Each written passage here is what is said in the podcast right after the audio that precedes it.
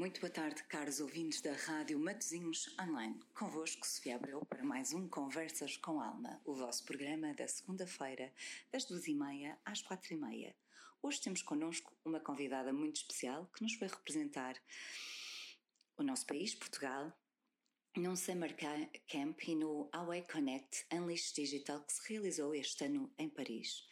Uh, Ana Margarida é auditora financeira, fez o seu percurso nas escolas públicas portuguesas, inclusivamente na faculdade, tirou o curso de gestão na Faculdade de Economia do Porto, onde também fez o seu mestrado em finanças e uma especialização uh, em Business Intelligence and, and Big Data.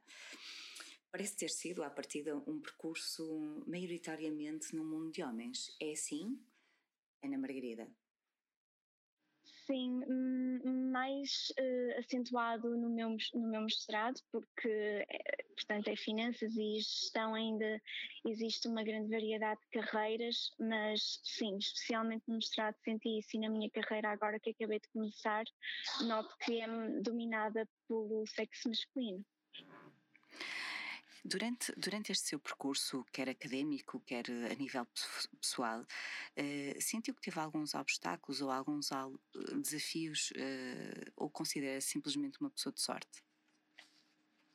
Um, bem, eu acho que hum, eu não eu, eu, sempre tive de trabalhar para aquilo que tive e sempre me esforcei uh, e portanto sendo de uma, de uma pessoa de classe média, eu sempre tive, estive rodeada, especialmente no curso de gestão em finanças, de pessoas que tinham um, um percurso e um, um, uma família assim, vinham de bens mais privilegiados do que eu, e por isso eu sentia alguma diferença e que sentia que tinha de agarrar mais oportunidades. No entanto, apesar disso, não senti que tivesse sido um, um, um gap muito grande um, e que, portanto, perante tudo, uh, tenho sido uma pessoa com bastante sorte.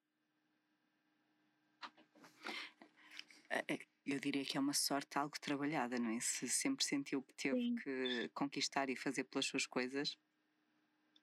Sim, sim, é verdade, sim. Não tinha cunhas ou nem claro que nem toda a gente que vem de, de backgrounds mais privilegiados as usa, mas conhecer certas pessoas dá sempre jeito e eu hum, não, não tenho esse, esse privilégio de conhecer as pessoas certas nos lugares certos e nos momentos certos, um, mas uh, acaba por ser mais isso e uh, as oportunidades que obviamente dinheiro nos dá, mas tirando isso, eu acho que aproveitei bem as oportunidades que me foram dadas e, perante tudo, tenho tido sorte. Sim, mesmo não tendo esses conhecimentos, chegou bem longe, não é? Porque com 23 anos já foi representar Portugal, quer na Summer School da, da quer no, no, no evento deste ano em Paris. Uh, não sei se há muita gente que tem essas oportunidades que acaba por aproveitá-las também, não é? Eh, eu gostaria de começar então por falar, porque daquilo que eu percebi da sua história, da conversa que tivemos anteriormente, primeiro foi ao Summer School da Away, correto? Exato, exato. Quer-nos falar um pouco do que é esse evento e do que a motivou a lá ir? Certo, portanto, um, a Summer School, uh, o nome completo é Summer School for Female Leadership in the Digital Age, que, pronto, caso haja alguém que não tenha entendido o que eu disse, uh, é a escola de verão para uh, liderança feminina no mundo digital. Um, e, portanto, o objetivo desta escola de verão era, de certa forma, incentivar uh, e propulsionar uh, a liderança feminina, especialmente em áreas de STEM, onde, de facto, há menor representatividade deste género. Um, e eu participei porque, como já tinha dito, um, eu sempre senti que precisei de agarrar mais oportunidades que alguns colegas e hum, esta acabou por ser uma oportunidade que, portanto, vi, achei que era super interessante e, e agarrei-a. Foi assim que aconteceu. Para os ouvintes lá em casa que, que não tenham visto esse tipo de oportunidades, onde é que encontrou? Foi muito aleatório. Estava no meu uh, Instagram e era uma publicidade. Um, e, e, e candidatei-me a partir daí. Ou seja, não teve aquele pensamento primário que muitas vezes nós temos de nem vale a pena me candidatar porque de certeza que não vou ser escolhido.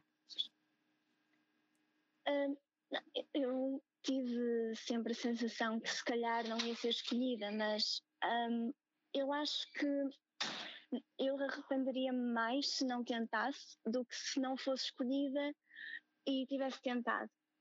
Uh, portanto, é, é, assim que eu costumo uh, olhar para várias situações que me aparecem na vida. Acho que vale a pena sempre tentar. E depois, se for para ser, é. Se não for, uh, haverão outras oportunidades. Okay. E, e dessa oportunidade que lhe surgiu no Instagram e que um belo dia à tarde ou de manhã resolveu preencher uhum. a candidatura, é que veio a oportunidade de estar no Hawaii Connect de, de 2022 que se chama Unleash Digital, acho que era assim o nome correto. Exato, sim, sim, sim.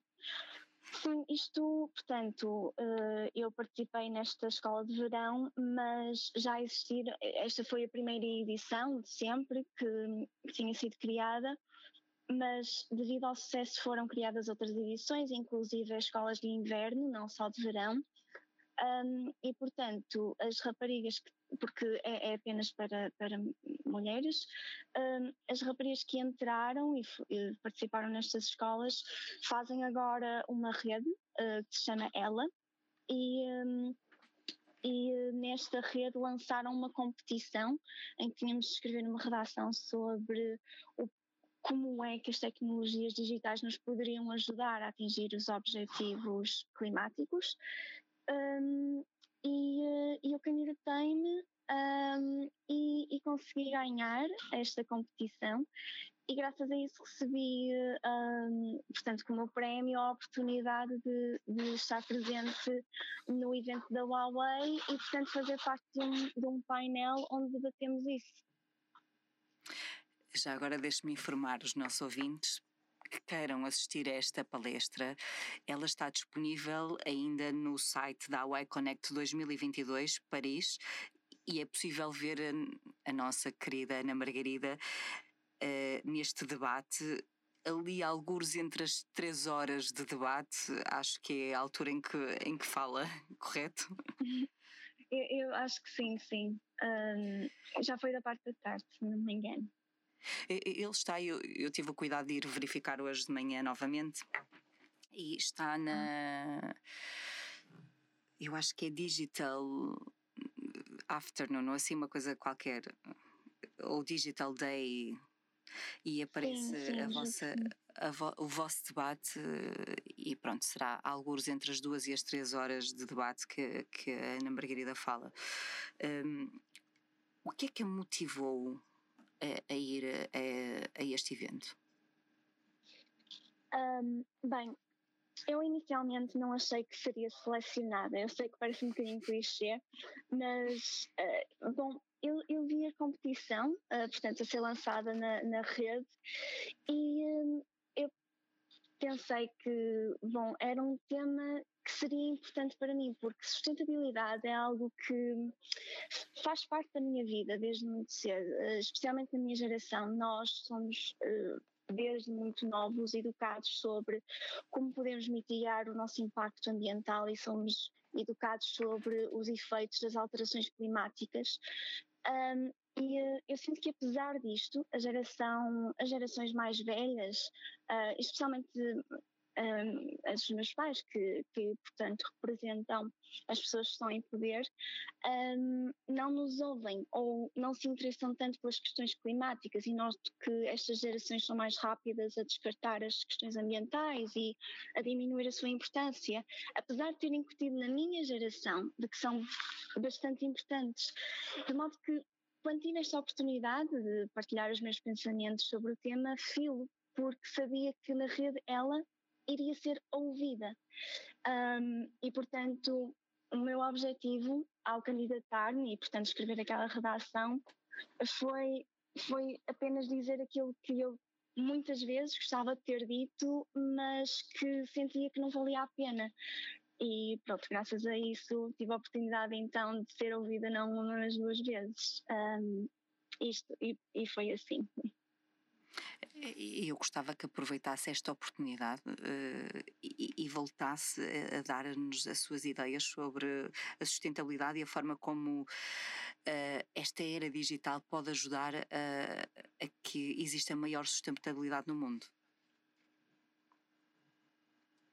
Certo. Um, bom, eu acho que de facto um, nós estamos num, num, momento muito fulcral. Eu acho que se nós não tomarmos ações neste momento, pode, vai ser tarde demais em, em poucos anos. Uh, as alterações climáticas têm sido, como eu já referi, um problema desde que eu sou nova um, e, portanto, eu sinto que só agora que, que estas alterações climáticas começaram a afetar, de facto, países desenvolvidos como a Europa, quando houve, houveram as cheias em Paris, em pleno verão e etc.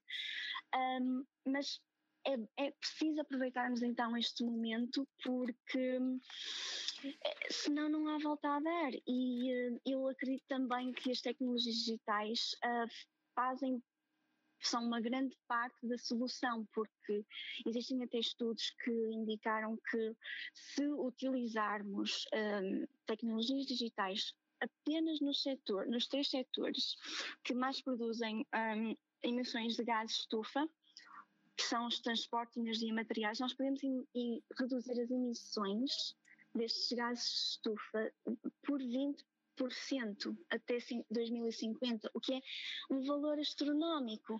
Um, e, portanto, eu acredito que passa de facto pela, pela, digitalização e pela tecnologia e pela inovação, porque através destas conseguimos não só reduzir. Um, portanto, o uso de gases e a emissão de gases estufa, mas também podemos arranjar outras inovações que nos permitam utilizar hum, portanto, outros métodos que não sejam poluentes. Um, e, e, e, acho que uh, as alterações, uh, a solução para as alterações climáticas passaria também uh, por este fator.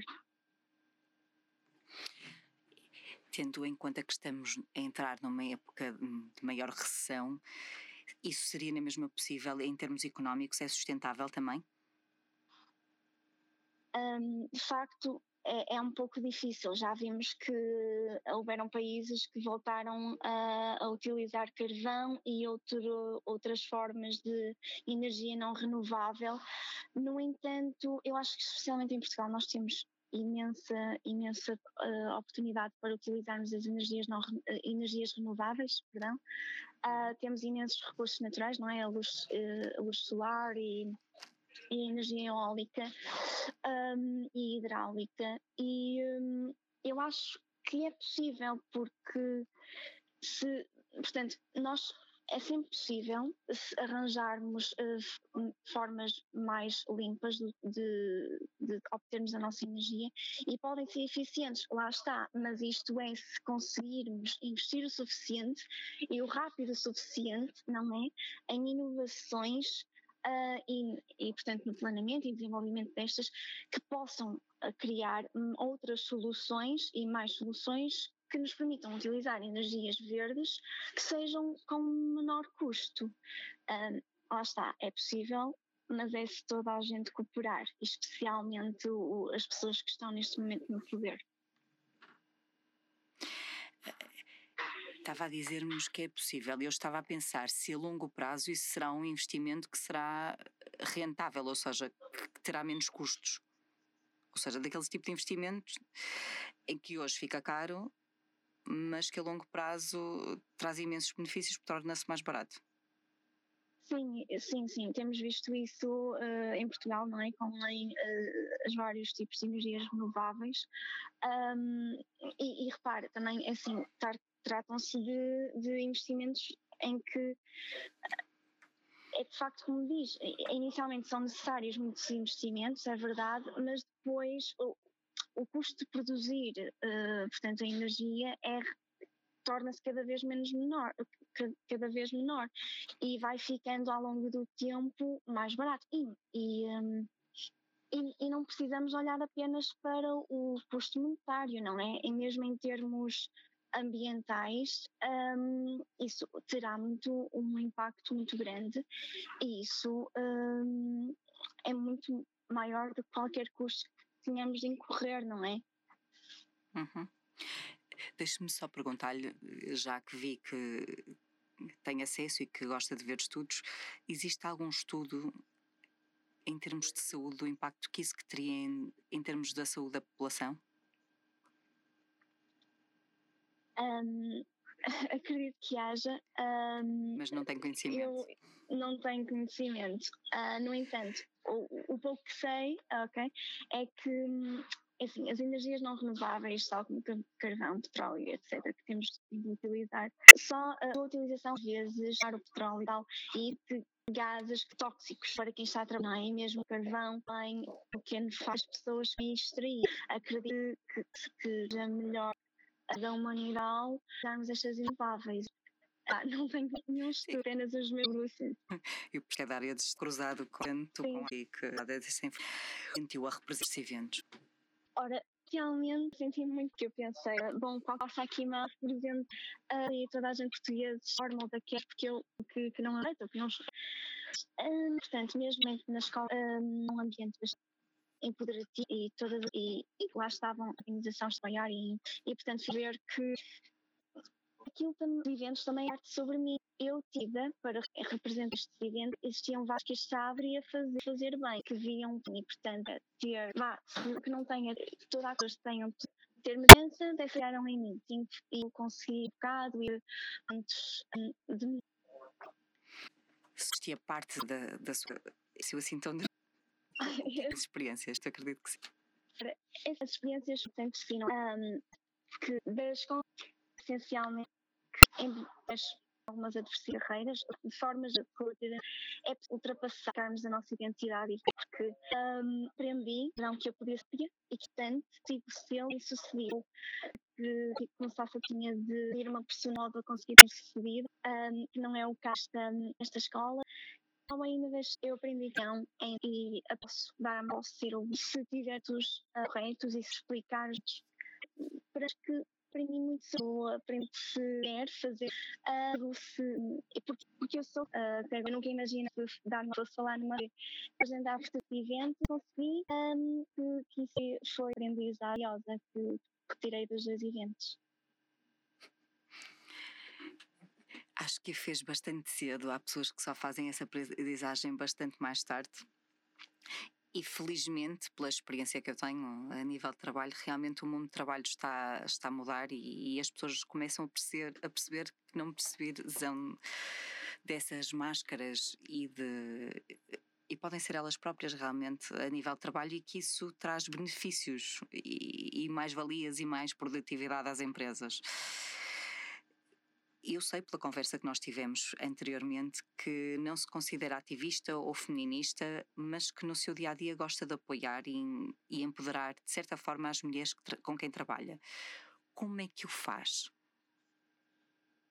Bem, neste momento, uh, bem, eu comecei uh, há relativamente pouco tempo, em setembro. Uh, eu sou auditora e, um, e isto é uma área um bocadinho dominada vá, existe mais, existem mais homens do que mulheres a trabalhar cá. Neste, uh, e, portanto, uh, muitas vezes, se calhar até sou apenas eu, mas eu sinto-me assim um bocadinho deslocada, porque até nem fazem por não, mas os rapazes começam a falar de futebol e eu não gosto muito, uh, e então sinto-me assim um bocadinho de parte. Mas pronto, acabo por, de certa forma, juntar-me às, às raparigas e estamos a falar outras coisas. Sempre que elas precisam de ajuda, eu estou lá para ajudá-las. Um, e, de certa forma, eu tento ajudar uh, uh, as, as mulheres que trabalham comigo o máximo que posso, porque sei que somos a minoria, temos de nos apoiar umas às outras. Um, e, um, e acaba por ser isso. São coisas muito uh, pequenas, digamos, mas que no dia a dia acumuladas dá jeito. É bom ter assim uma pessoa, eu, pelo menos eu noto por mim, um, é bom ter assim alguém ao, ao, lado que nos dê a mão quando nós precisamos, ou seja lá só para dar uma palavra de, de apoio uh, ou de empoderamento para nos ajudar uh, a passar o dia. Consegue operacionalizar essas coisas pequenas que faz e que as outras mulheres também podem fazer no local de trabalho delas?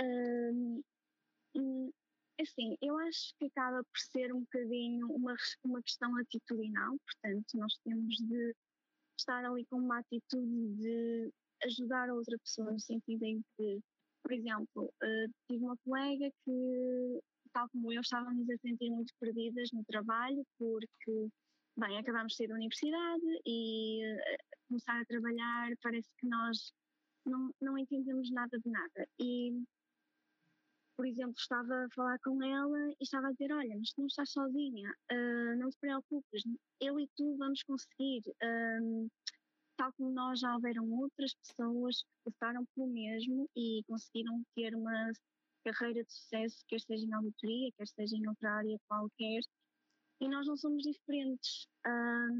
E, portanto, é, acaba por ser essa atitude de tentar ajudar o outro e levantá-lo e ajudar quando precisa. Acho que acaba por ser isso. E é claro que nós mulheres temos de nos fazer isto umas às outras, mas isso não implica que não possamos fazer, nem devamos fazer isso com os nossos colegas que sejam uh, homens, não é? Também já, já o fiz e, e acho que faz parte. Um, mas lá está, acaba por ser ajudar, estar ali para outra pessoa e incentivá-la e se fazê-la sentir que não está sozinha.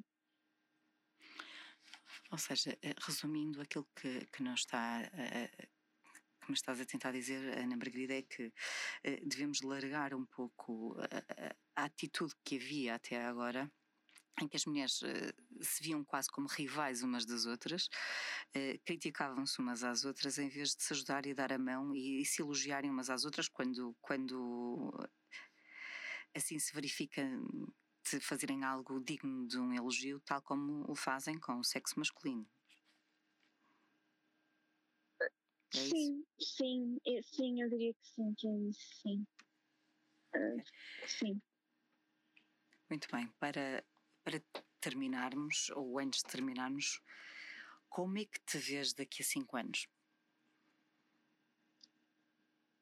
Bom, um, com uma recessão à porta um, e tendo começado agora mesmo de um, um trabalho e começado a minha carreira, um, eu só quero deixar aqui a nota de que aquilo que eu imagino não é de todo aquilo que provavelmente vai acontecer e, portanto, eu acho que acima de tudo tem de ter muita flexibilidade e perceber e ter a mente aberta um, de que nem tudo vai correr da maneira que se calhar eu idealizei, um, mas vejo-me, claro, ainda a trabalhar, não é verdade? Eu também anos, mas portanto já num, numa posição mais estabelecida, mais de liderança, pelo menos na empresa em que eu estou, acho que conseguirei fazer isso.